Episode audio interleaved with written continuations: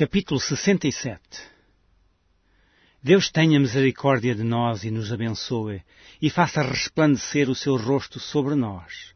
Selá. Para que se conheça na terra o teu caminho e em todas as nações a tua salvação. Louvem-te a ti, ó Deus, os povos. Louvem-te os povos todos Alegrem-se e regozijem-se as nações, pois julgarás os povos com equidade e governarás as nações sobre a terra. Selá. Louvem-te a ti, ó Deus, os povos, louvem-te os povos todos. Então a terra dará o seu fruto, e Deus, o nosso Deus, nos abençoará.